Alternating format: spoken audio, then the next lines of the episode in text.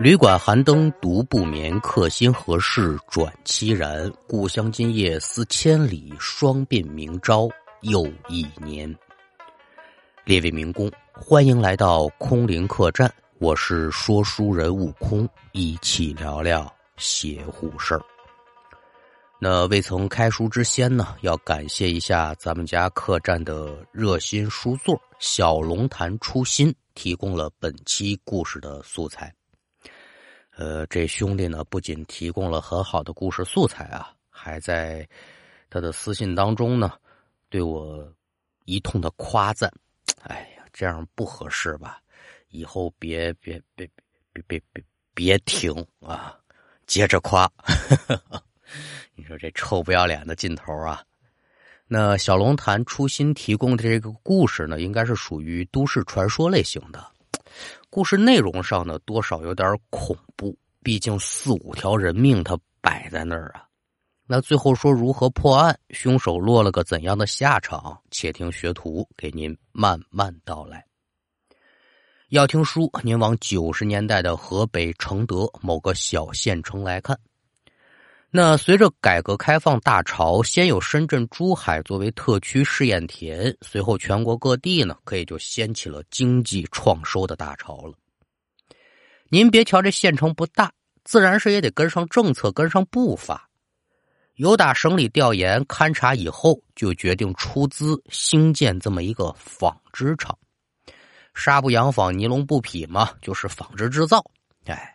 这对于当地的老百姓，尤其是说学历不高、没有就业门路的人而言，可谓是一桩好事。毕竟这就是就业机会，上岗拿工资那是正规的厂子。这不老少的初中肄业毕业的小丫头，可就一股脑的都奔这纺织厂去。当然说了，人家也不是来者不拒啊。你会不会技术的，可以先放在一边，得面试面试啊。一瞧这小姑娘长得不错。回头一实操，坏了！这手指头跟学徒我差不多啊，擀面杖那么憨不说，还特别的笨。那针头线脑的精巧活儿他就不合适了。其中有这么两位女孩，头了一位叫兰香，二了一位叫桂香，两个人名字一字之差呀。同样呢，还是好姐妹，一个中学毕业，现在共同步入社会，很顺利的就进入到纺织厂工作。小姐俩很高兴啊，有工作，学技术不说，你瞧人这地方有食堂，还有宿舍，满县城的找，哪有这么好的工作呀？工作舒心，干劲十足。简短说，两个多月可就干起来了。突然有这么一天，桂香可就找到兰香说了：“哎，你听说没有？出事儿了。”兰香不明就里：“什么事儿啊？你没头没尾的，你说啥呢？”哎呦！你还不知道呢？昨儿晚上二车间那赵姐死了啊！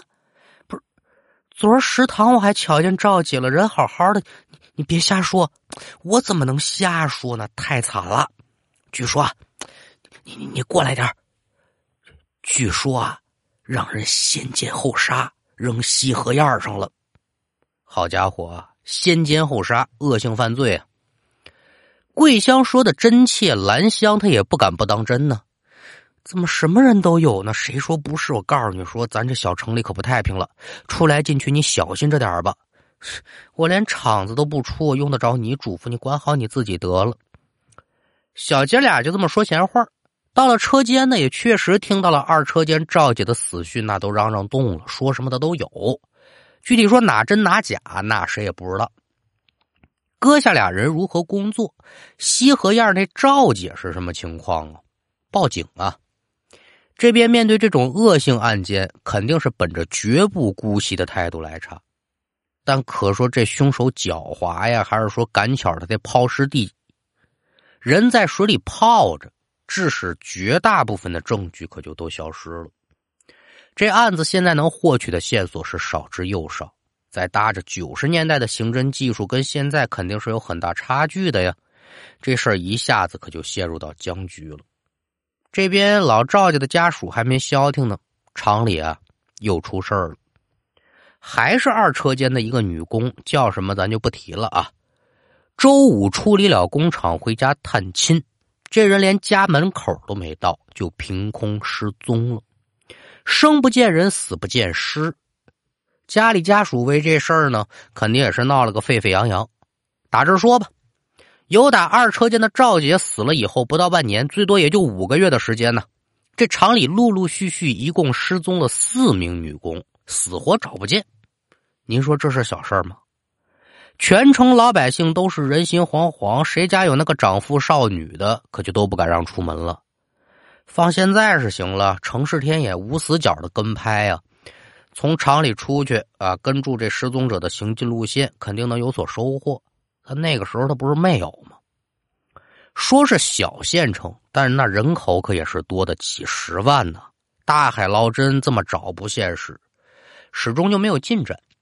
纺织女工遇害和失踪这两个事儿，可就成了悬案了。警察叔叔的压力也很大呀。那这起案子最后的一个失踪者是谁呢？就是桂香。失踪案过去一个多月，快俩月了。桂香那意思呢，就想趁着周末跟兰香一起回村上的老家，说这么长日子没见着爹妈了，心里也怪想的。兰香一听，可就说了：“我不回去，我爸爸特意打电话过来嘱咐我，不让我回去，怕我出事儿。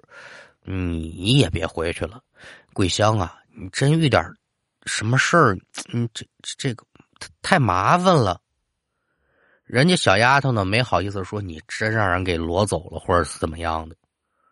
桂香听闻是嗤之以鼻，你别说了，你简直是胆小又无脑啊！我又不是黑更半夜的下班回家，我是晴天博日的走，晴天博日的回。哪家的大贼敢这么猖狂，大白天的去抢男霸女不成啊？那你乐意回你回吧，反正我不回。下周我爸爸来接我，我再回去啊！我也的确是不敢，没那个胆子。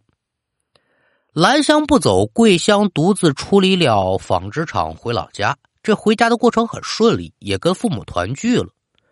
晚上呢，约了几个同村的和外村的同学吧，一块到镇上吃晚饭。这饭局散了，各自回家，别人都回去了，这桂香失踪了。您说这是不是有点自己作的嫌疑呀？哎，我就不信邪。自己厂里都丢了好几个人了，他还抱着那是城里丢的，不是我们村镇里丢的心理。与此同时呢，可也就暴露了一个比较重要的信息：说这凶手有没有可能他就扎根在附近的村镇呢？正好乔安他了，给抓了。可说村镇集体，那您要是知道的话，都明白，都是老熟人。说哪个村上都有几个混小子、二流子。但您说这几个混小子、二流子就是人贩子，那谁敢说？谁也不敢说呀。还有一节，这犯罪分子有没有可能是流动性作案呢？今天他们恰巧路过这儿，碰巧呢遇上了桂香这么个孤雁绵羊，那也未可知。总而言之吧，能想到的也都想了，该查的也都查了，出力不少，最后收效甚微，没结果。一直到这桂香失踪之后，又过去了半年多，始终都是风平浪静啊，也没再发生过类似的事情了。慢慢的呢，笼罩在城市上空的这种紧张感可就逐渐散去了。再加上秋收刚结束，今年的收成也不错。兰香所在这个村呢，按照惯例就得出钱搭台请戏班子，干嘛呀？唱戏来。这算是村子里比较重要的一个活动之一。这戏呢，不仅演给活人看，也演给老天爷看。感谢您的保佑，明年呢，咱还是五谷丰登。兰香自然也是趁着休息赶回来看大戏呀。这戏是连唱三天，三天不重样，非常的热闹。一般戏班子来村里演呢，散了戏之后呢，各路的演员就借宿在老乡家里，吃喝呢也都是村里管，反正就三天，你请人家来，你就招待好人家。今年赶巧，班子里有这么一个花旦，就被安排在兰香家里头了。这花旦的岁数也不大，跟着兰香访上访下吧。兰香不在家呢，就这花旦一个人跟人住，已经住了两天了。第三天，兰香这不回来了吗？这屋两个人也是满住的开，同龄人呢很有话题，俩人聊的还真挺热乎，越聊越近。聊天的过程当中呢，这花旦呢就提起这么件事说兰香啊。我跟你提个人，你认识吗？哟，姐姐您说谁呀？这花旦就跟他说，他头了一天来这村里啊，遇上一流氓，听大家都喊他野鸡脖子。兰香一听，这秀眉可就皱起来。哟，姐姐，您说的是他呀？臭流氓一个，一天天没点正事要不是说仗着爹妈开个豆腐坊，他早就饿死了。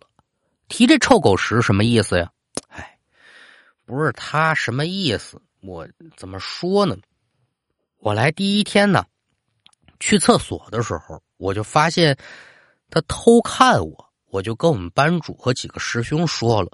我这班主跟师兄呢，替我吓唬他一顿。你说这人怎么这么不要脸？嘿，您是不知道，他呀一直就这样，不光看您，只要是个长夫少女的，他都得瞧瞧。这种人迟早进大狱。俩人正说着呢，这花旦突然就坐起来了。你瞧，这不说上厕所，我还没感觉。我这个想出去小解一下，就想出去方便一下啊。兰香这丫头还真不错。姐姐呀，这都入了秋了，晚上可是真冷。公厕里面也是黑乎乎的，别去了。现成的痰盂您就用着呗。哟，这这怎么合适啊？这有什么不合适的？您甭客气。两人推推让让，又说了会儿话，正聊得开心呢，突然就听见外面呢杀猪一般的嚎叫啊啊啊啊啊！这么个动静。赶等反应过来，再想细听，没声音了。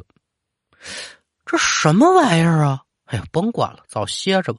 俩人听不出声源，可就没当回事。俩人这一晚上睡得可不错。转过天来啊，还没醒呢，就听兰香妈妈的脚步急促，可就闯进来了。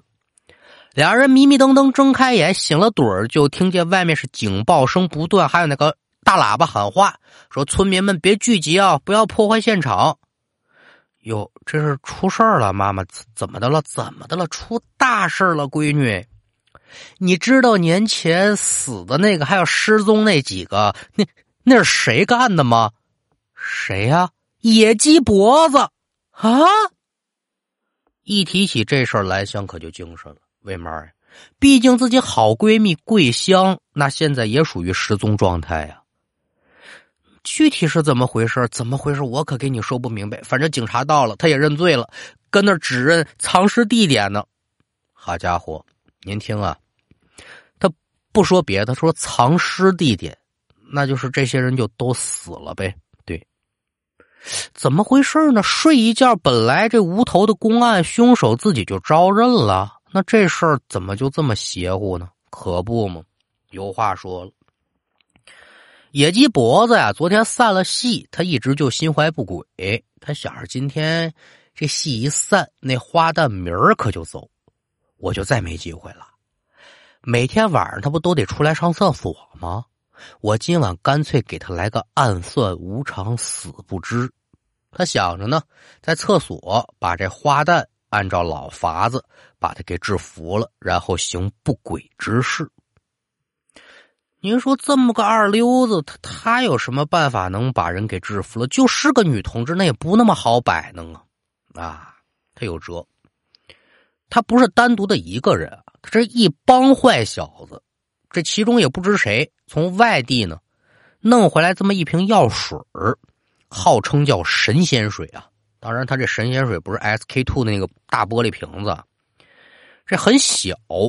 就是十几毫升都不到的这么一个小瓶子，里面装的是什么呢？说叫神仙水啊，大概其按我理解就是羟基丁酸之类的合成物啊。您说羟基丁酸这东西是干嘛的？这东西可了不得，它在我们国家属于一级管控毒品，它主要是控制人类的中枢神经的。拿这东西弄个手绢弄个抹布往人口鼻上一捂，人瞬间就可以丧失。抵抗力是一种迷药，那这东西呢？如果说您往正途上用，治病救人；往歪处使，那就指不定能做出多大的祸。今晚野鸡脖子又想把这个东西弄出来，您注意这个“又”字儿，就是之前他没少用，他就守在兰香家门口等人，心里想着：今天晚上甭管是兰香也好，是这花旦也罢，我就看谁倒霉吧。正想着呢，兰香家这门开了，步步生莲，可就走出这么一位婀娜的身影，正是花旦。但您听明白了，真正的花旦人在屋里这一晚没出来，那出来的这位是谁？不知道。野鸡脖子他也不清楚这事儿啊。尾随着这个花旦，可就到了公厕门口了，手绢上点上点药，可就给他捂到鼻子口上了。那按照以往的经验，不消几秒钟，这人一下子可就瘫了吗？他还想着往后接着点人呢。干等前面这位呢，纹丝儿不动，拿手呢，可就把这手绢给挪开了。你干嘛呀？你就这么愿意跟着我是吗？本来这一下没迷晕呢，野鸡脖子心里还有点发慌。一听这话，么爱爱妹妹的呢？有门啊啊啊啊！我喜欢你，我我才跟着你啊！哦哦，是这么回事那那你说我长得好看不？好看呢！你说这色迷心窍的东西啊，居然是浑然不觉有问题。您可要知道，这种问题一般在《聊斋》当中被问出来，那就距离死人不远了。好看，好，好看呐！你就好好看看我吧。说着话，这人可就把身子扭过来了。好家伙，这女的长得是真不赖呀！一张脸惨薄如纸，舌头在嘴里那是待不住，二尺多长，胸前晃荡着，一个眼眶有眼珠，一个眼眶没眼珠，还呲呲的往外淌脓水，一脸的血污，恐怖不已呀！这野鸡脖子一瞧，这这这这这这这像我过世多年的六姨奶，嗷一声，可就吓晕过去了。这也就是在院里头，那花旦跟兰香听见那嗷的一声，找不着来源了。转过天来呢，有女同志上厕所倒痰桶，可就发现这野鸡脖子在地上躺着呢，全身僵硬，嘴边那白沫子还没干呢。赶紧去村大队找领导啊，说把人弄走啊！他在女厕所躺着是怎么一事儿啊？再一个好像是病了还是怎么着？村医简单给处理一下，上去啪啪给俩嘴巴，醒醒。野鸡脖子呢？醒了之后，这人可就不太正常了，就是半疯吧，满嘴胡言，说有鬼啊！这人是我杀的，我承认呢。你说这都什么玩意儿啊？不过村长呢，听来听去啊，可就从他这里面听出虚影来了。大概其呢，是他设计一起杀人案。那有杀人案的事就先报警吧。警察这边一听，什么案子？杀人案啊！好好好，赶紧往上报，那就不是村镇一级的警力能行的了。人呢，车呀，那就来扯了。好家伙，说来也怪，警察来了呢，这野鸡脖子可以就不疯了，稳稳当当的往那一坐。问问吧，你什么情况啊？野鸡脖子呢，轻描淡写啊，警察同志，我杀人了，杀人了，杀的谁呀？那可就太多了，反正有的我认得，有的我不认得，我就直接带你们去藏尸点吧。这藏尸点在哪儿呢？距离村子不远的一个废弃防空洞，就一直往里面走。这儿、这儿还有这儿，你们挖吧，好吗？这么一挖呀，三个点挖出了五具尸体，全是女性啊。这么长时间了，一年多了，您在土里头埋着，反正您琢磨一下，这几具尸骸，那还能细瞧吗？就四个字形容面目皆非吧，咱也别太细致的描述了，不好。这还不算完，这几个人都是你杀的？不是，我有同伙，张三李四，我们一共四个人。纺织厂女工案知道不？啊，那太知道了，就是我们干的。现在张三在哪儿？李四逃到哪儿去了？我也都知道。汤汤汤汤汤，一点不保留，全撂了。该说的也都说完了，这小子又是口吐白沫，晕倒在地。好，这下子算是行了。先把人弄回去，给他好好治，看看他具体是怎么一事千万别让他死了，别让他疯了。根据他提供的线索再抓人，那有了明确的指向以后，抓这些不法之徒可就简单了，缉拿归案。这几位一瞧，哎呦，抓住了，什么事儿知道吗？太知道了，供认不讳，确实是我们干的，承认了就好，走流程，送法院判。一共是四个人，其实最最严重的还不是这野鸡脖子，他最多只能算是一从犯。但是您琢磨吧，里外里河边西河沿那是一条人命，防空洞里是五条人命，这可就是六条人命。你四个人做下六条人命案，谁轻谁重啊？哪儿还有什么从犯呢？都得等着吃枪子儿。但据说呢，这几个人进了监狱之后，没有一个等到执行的那一天，都开始后背生疮，然后就开始起很大的脓包。就是这脓包最大到什么程度？就像你背后背着那么一口铁锅一样。具体是什么病呢？这医生也说不好。最后保外就医也给瞧瞧不好，不治身亡了。这可能也就是咱常说的“善恶到头终有报，只争来早与来迟”吧。好了，这样的一个来自于承德的都市传说故事就给您讲完了。